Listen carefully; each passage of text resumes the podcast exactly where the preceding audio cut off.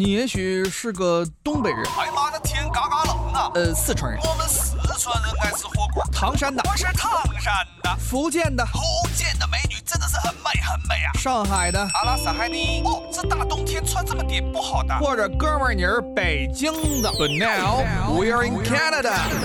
呃，最近几天啊，Chat GPT 这个话题呢一直是高居热门榜首。那很多朋友呢在使用了之后都惊呼说，Chat GPT 的功能太强大了。呃，能写文章，能编程，对答如流，还会聊天儿。那如果用得好的话呢，可以让自己的工作效率翻倍。但是也正因为如此，呃，Chat GPT 呢也让人类感到了一些威胁。所以这两天呢，不少科技界的大佬也纷纷的呼吁要加强监管，暂停对此类人工智能的训练。那么到底？ChatGPT 会走向何方？我们该如何应对这个将被人工智能包围的世界呢？那今天呢，我们节目就邀请到了两位业内人士，给大家呢一起来聊一聊这方面的话题。那首先呢是来自美国洛杉矶的马小健博士，他是洛杉矶加州大学计算机系的博士生，那主要研究方向呢是。视觉语言多模态机器学习中的推理与泛化。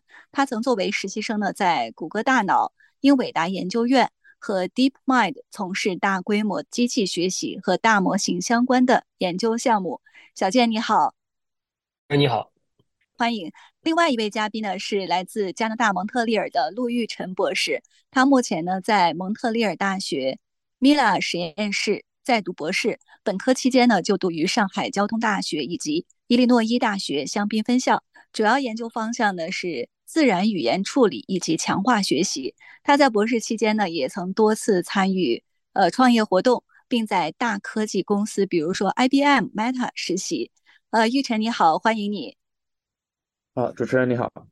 呃，欢迎两位啊，你们的研究方向略有不同，但都是。呃，这个业界的前沿人士、专业人士，呃，我们今天就 Chat GPT 这样的一个话题呢，来进行一个共同的探讨和对话。呃，可不可以先给我们大家分享一下您二位使用这个 Chat GPT 的体验或者是感受，可以吗？呃，行，那我先说一下吧。我觉得 Chat GPT 的第一个体验就是，我觉得它的对话的流畅程度，就是和之前呃的模型都有一个质的一个飞跃。然后，然后发现使用 ChatGPT 的话，它还可以很灵活的，呃，是 cover 到各个主题。呃，比方说，我之前曾经就尝试，你可以和 ChatGPT 玩一个类似这种 Tic Tac Toe 这种小游戏，就其实也是可以，就发现就感觉这个 GPT 的功能还是比较全的。嗯。对对，刚刚玉成的分享我觉得很很有意思，而且其实我也那个跟 ChatGPT 也是也是玩过一些这种类似那个 ChatTicTo 或者是类似于棋牌这样的游戏，就确实我感觉到在那个 ChatGPT 出来之前，可能之前这个 GPT 三这样的模型呢，在玩这种比较多轮的、比较复杂游戏的时候，可能还是有一些比较 struggle 的地方。但是到 ChatGPT 之后呢，我感觉这个过程就非常流畅，而且似乎它内部能够很清楚的记住之前在干什么，然后它对它下一步的决策也是有很明确的一个一个解释的，这点都是之前的模型所做做不到的。但是我觉得我可能使用比较多的应该是借助 ChatGPT 帮我去做一些完成一些编写代码，然后写一些计算机程序这样的一些任务。然后我的感受就是在使用之前的这个所谓的 Codex，包包括那个 G GPT 三这样的模型的时候呢，呃，要么就是它错误程序很多错误。要么就是他不能读懂我给他提供了一个比较复杂的程序，要么就是他会给一个结论，但是呢，你却他也不能解释自己为什么要做这样的程序，就这样就使得我呢不太放心去使用它的这样的结果。但是有了 ChatGPT 之后呢，我发现无论我提供的是非常复杂的、很长的、很很大段的程序，还是他帮我编写程序，他都能够给这些程给这些东西有一个非常非常清楚的，然后非常让我能够信服的解释。就虽然他有时候也会犯错，但是我感觉他已经让我更加愿意去使用他的帮我。编写出来的程序，或者给我提供的一些个一些问题的解答了，我觉得这确实是一个相比于之前模型是一个非常大的飞跃。嗯呃，那么两位觉得刚才也都提到了 Chat GPT 比之前的我们使用这个传统的搜索啊，呃或者是一些查询功能要强大很多。呃，大家都也很好奇，就是 Chat GPT，呃，它为什么会达到这种可以用呃类似于人类的自然的语言和大家交流呢？它和人类之间的这个对话的相似度？你们觉得达到多少？呃，行，我先说一下，我觉得它对于人类的对话度，就起码在一些比较 common reasoning 的这种对话，我觉得还是是比较接近人类的。当然，他说的话可能还是比较正式，对吧？他就是不太是像我们日常这样口语化的，就他是说稍微正式一点的表述。然后他能够做到这一点的话，主要还是因为他现在背后这个语言模型对于人基本绘画那些 grammar 或者说句子的结构，感觉都已经掌握的比较透彻，所以我觉得他能够做到这些。我觉得我可以那个对玉成刚刚说的做点小小的补充，就是我觉得不仅仅它非常像人，而且我感觉呢，就是因为后来那个 OpenAI 也开放了他们这个所谓的 Chat API，就是你可以通过这个 API 的方式去人工的控制这样一个 Chat 模型它的那个的行为。我觉得它不仅仅能够很像人，而且它能够。很符合我的控制，就是我可以告诉他你要表现的像这样一个角色，或者像这样一个角色，他其实都能比较好的去那个根据我的要求去把自己的形象变变成一个，比如医生、有老师，比如说治疗师这样的一个情况，这也是非常非常让我觉得很 impressive 的地方。比就表明，就像就像玉春刚刚说的，通过预训练，这些模型就很好的掌握到了人不同对话的时候这个语法结构、句法结构，甚至是情感结构这样的一些个特征。呃，就是说我们在使用的过程当中，Chat GPT 它也是自。己在不断的学习的，他怎么就被训练的是上知天文下晓地理，感觉无所不知？这个还是我们人类给他提供的一些呃数据和信息，就好像我们老师给学生讲课填鸭式的，我们把所有东西一股脑的全抛给 Chat GPT，然后他自己会慢慢的消化学习，是可以这样简单的理解吗？呃，对，我觉得通常来说。对于大数来说，理解就是因为首先它是电脑嘛，对吧？所以它可以，它可以看到很更大量的这个填鸭式，就是比方说你把整个互联网的数据给它，只要你的硬盘空间啊什么计算资源够完了，它都是可以的。然后另外就是你可以理解成呃模型的训练。它每一次，它每呃，我们是可能会做梯度算法嘛，就是比方说，就类似于小孩儿可能呃被老师指出了哪里出错了，小孩儿纠正，可能我们模型的这个自我纠正的时间它也很快，对吧？比起小孩学习，所以这样子解释的话，这样一个。呃，纠正速度很快，同时又能够看到很多数据这样一个东西，所以它就有可能，就从一个类别角度来说的话，就有可能是会掌握这些我们喂给它的很多这些天文地理啊和各种各样的数据。就不知道这样的解释是不是可以，呃，方便方便大家理解一下这件事儿。呃，小小健呢？你觉得？对，我觉得我可以，呃，我觉得玉纯刚刚这个总结非常非常的形象，就是我可以稍微补充一个一点点，我觉得。会很有意思的一个描述方法，就是我觉得这种所谓的预训练，它非常相相近的，就是我们人类的这种类似背诵基于背诵的学习，就是我们读了一大段文字之后，我们试图把这个文章背诵下来。但是它跟背诵不太一样的地方，就是在于呢，如果只是背诵，我们可能只是能够原单纯的复刻我们所记住的这些这些个内容。但是 Chat GPT 的预训练呢，可以使得它不仅仅能够记住它训练过的内容，它还能够就是叫做泛化，泛化到一些新颖的内容上去。然后通过这种，就是或者这么说，就是 ChatGPT 很神奇的通过背诵这种基于背诵的训练方式，就是学会了这种人类的语言的结构，包括就是怎么去说一句新的话，说一句新的新的故事。这其实是一个非常非常神奇的事情，甚至来说，这也是一个没有被当年学界所研究的很透彻的一个问题。当然，我还想补充一个点，就是其实 ChatGPT 还有另外一种训练方式，叫做这个 RLHF。然后简单来说就是。呃，ChatGPT 在根据人给的一些一些 prompt 或者人给的一些提示提示词的情况下，给出一些回应，然后呢，由人来判断哪些回应是好的，哪些回应是不好的，然后我们把这些二分的这种 binary 的这种呃这种这样的一个信号传递给 ChatGPT，然后 ChatGPT 根据这些信号进行学习，它就知道哪些是好，哪些是不好，从而呢就使得它的这个它的这个 response 跟人的这个倾向是更加 aligned。我觉得这个在人类的学习中也是有所体现的，比如说我。我们上课的学习的时候，也会有考试，也会有怎么样的啊？老师会给我们一些指指一些比比较这种呃二分的或者类似这样指示，然后通过这种方式呢，我们就能够更好的学习，然后更好的那个提升我们呃学到学学到所内容的质量。嗯，对，就是因为关于主持人说的这个问题，就是他为什么会这么好的话，其实我觉得这个也是要有一个补充，就是我觉得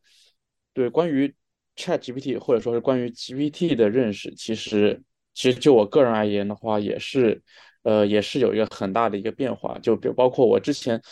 只是认为，呃，它是一个 language model，它虽然会呃规模大以后会做一些很好的一些 task，但可能在一些一些更加细分的 reasoning 任务，比方说 mathematical reasoning，可能就不会特别好。但事实证明，GPT 在这些模型也比较好，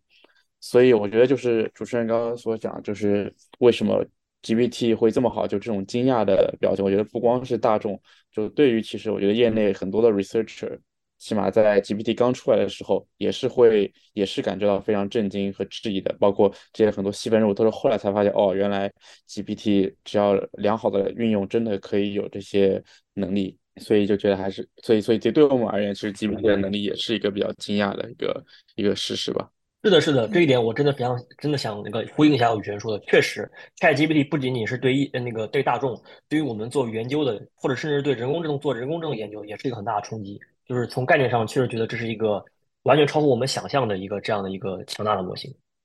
对比方说，就像小健刚刚说嘛，可能对它的训练方式的确就是类似一种背诵，或者说类似是一种完形填空，对吧？就好像小时候做英文考试那种完形填空。但是当时谁，我当时就是没有想到，就这种简单的训练方法，的确可以导致它产生出呃，在 reasoning 啊，或者说一些呃一些更加更加完全没有想象到能力上的一些体现。所以我觉得这方面就是，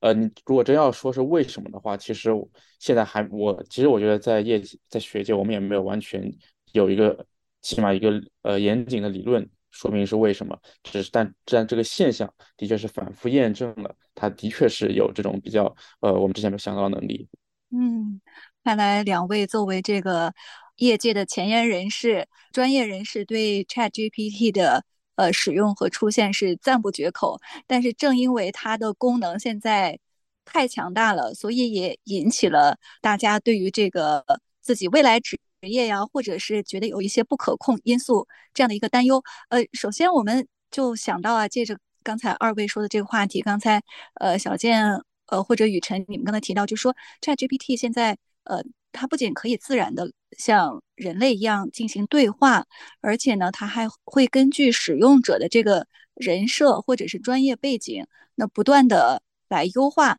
比如说我是医生，可能我问的问题很多涉及到医学，我是。记者媒体，我涉及到很多的文案的写作，那么他会根据这种信息来不断的回应你。所以我有一个担心啊，就是我们在跟 ChatGPT 的这种互动当中，比如说分享了一些我的想法、idea，或者是呃一些商业的信息，希望寻求到 ChatGPT 的回应或者是方案。那这种信息分享出去，会不会？被储存在这个 Chat GPT 的这个信息库里，然后它在和其他用户的对话的时候，就这种信息就会遭到泄露，会不会有这样的一个情况？哦哦，我先说一下哈，我觉得主持人你这个你这个担忧其实是有可能存在，实际上之前是有案例，就比方说你是可以通过。呃，就相当于是想想办法 hack 这个 ChatGPT，让它泄露一些它训练数据中包含的一些个人隐私。嗯，那这方面首先就是在算法层面肯定是会有所把控。比方说，呃，包括 ChatGPT 本身，它当时在做 RL 的，就是做呃 RL 的 human feedback 时候，那个就是刚小健说的那个过程中，他是加入了类似这方面的一个控制，让他尽量不要输出特别敏感和 privacy 信息。其次，第二点的话，目前 ChatGPT 这个网站，它是 OpenAI 放的一个网站嘛？OpenAI 它自己官网会说的，就是你在这个网站上，包括你的浏览器数据，你和和这个网页它交互的数据，那么都是会被存在 OpenAI 的服务器的。所以这里其实涉及第二个问题，就是传统的，就是呃，就那些大科技公司造的那些产品，它的那个隐私说明，它的隐私政策。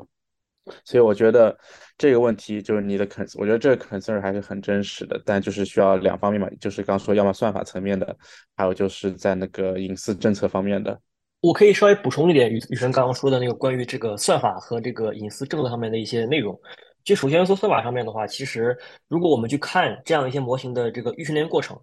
他们在收集这个数据的时候，都会有一个很关键的步骤，叫做。PII 数据的去除，PII 是这个 Personal Identification Information 的缩写，就是指的是训练数据中，比如说你的个人的姓名、你的电话、你的住址等等这样的信息，它有一个 filter，试图把这些信息给 filter 掉，这样保证我在训练的时候呢，就这个模型是没有在这些所谓的能够辨别出人的信息上面去这样的信息上去训练的。但是可以看到呢，这样的 filter 它并不是百分之百准确率，因此呢，就是我因此就是说，我们不能够完全信赖这些模型。换句话说，就是哪怕 OpenAI 告诉你我收集了你的信息，但是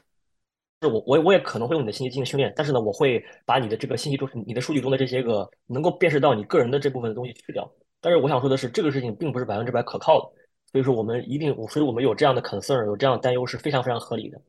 然后另外一个点就是，我觉得其实现在这大模型。他们会就是你要使用它，你就不得不给它提供一些你的隐私信息或者机密信息这件事儿，其实也会反向促成大家去开发一些所谓的开源大模型。就比如这个模型，它并不是由这个公司私有，它是一个共有共享的，你可以自己去训练去微调这个模型。这个模型的所有东西都是可控的，那这样你就可以保证你的模型、你的数据都在你的公司内部，从来没有被泄露出去。我觉得这样其实反而会可能会是使得这些模型更愿意被这些所谓的企业进行使用。对，这这点我很赞同小天的，尤其是最近我们可以看到，就是就 OpenAI 这个之后嘛，其实是有很多开源项目的努力，而且他们都做到了能够在就是呃消费消费者级别的机器上可以做到一些 inference，就说明就是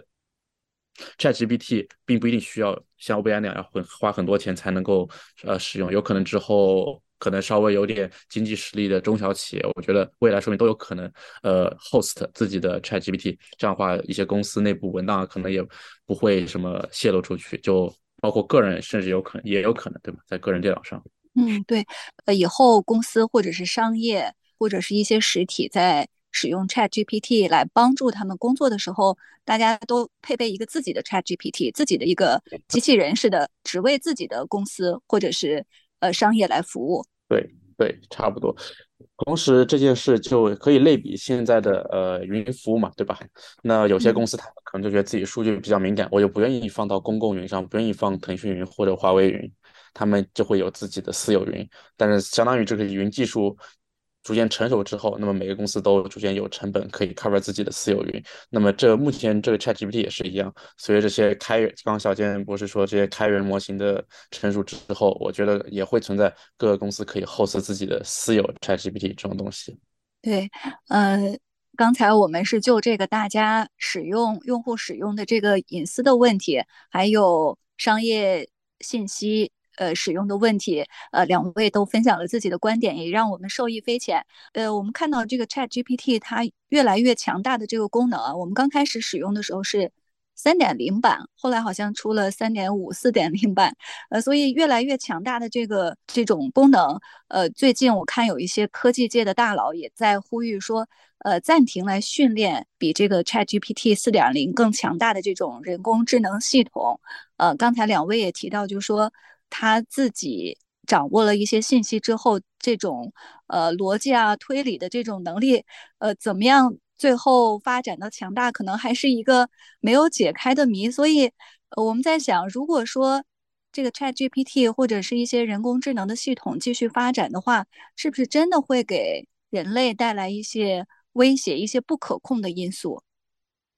呃，行，我可以我可以说一下哈，就首先这个。首先，这个当时它是呃，这个呼吁是来自于一个 open letter，但这个 open letter 它当时的信息其实不不不只是呃呼吁暂停训练模型，它更重要是强调是我们虽然暂停训练模型，是我们要先搞清楚怎么样，是我们要加大更多的 research，就搞清楚怎么样让 ChatGPT 的输出可以能够符合类似一些 human value 一些东西，这是它 open letter 的一个全部内容，就不是。就现就就，但是它就会被就被解释成感觉是我们要停下所有研究的这种感觉，但实际上只是他想说先暂停一下大模型。呃，但是我觉得，但我个人觉得这个 Open Letter 它的 concern 还是目前这个阶段还是太早了，因为因为首先其实对于我个人而言的话，我其实呃就目前整个 ChatGPT 都是遵循一个叫做 Scaling Law 的一个东一个原理。意思就是说，呃，你的模型越大，数据越大，它的功能越强。那我个人一直怀有一个呃质疑，就是这个 scaling law 到底会不会有 diminishing return？就比方说，虽然 GPT 三呃相比二和一可能会有一个非常质的突破，但是目前可以看到 GPT 四 OpenAI 自己也承认了，好像对于 GPT 三没有很大的那样的一个区别。所以我其实也在怀疑，就后面还有没有可能会再出现这种质的突破。所以，我个人的话是觉得这个目前还呃担忧还是比较早，因为其实也不确定我们现在这个是不是真的能够，而且是不是真的有可能会达到是呃这个达到更加不可思议那样强大的模型。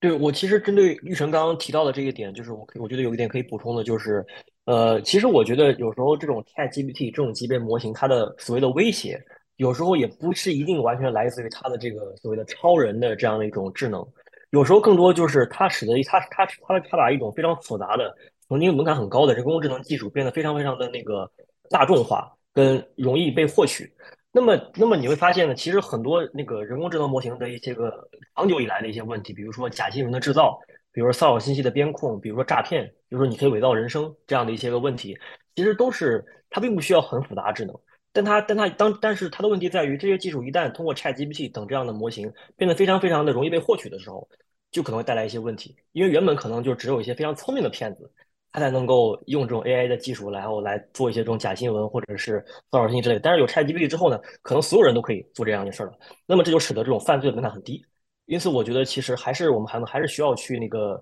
呃，在某种程度上去去有一些这种 concern，然后也可能会需要一些努力去避免这种事情的发生。然后不知道玉成怎么看这样这样一个观点？嗯，对我理解这是一个一个一个概念吧，但是。但就举一个最近的例子的话，就比方说 Deepfake，对吧？Deepfake 就是一个开源的一个 REPO，然后事实上也会有很多，的确会有很多诈骗，呃，诈骗分子用它来编一些虚假视频。但是从另一个角度来说，我觉得正因为是 Deepfake 的开源，所以就会有更多研究者会研究那些就是 anti Deepfake 的那些工具，对吧？就检测这个东西是否是 Deepfake 生成的。所以这个这个就好像是就比较另一个类似的就比方说黑客嘛，对吧？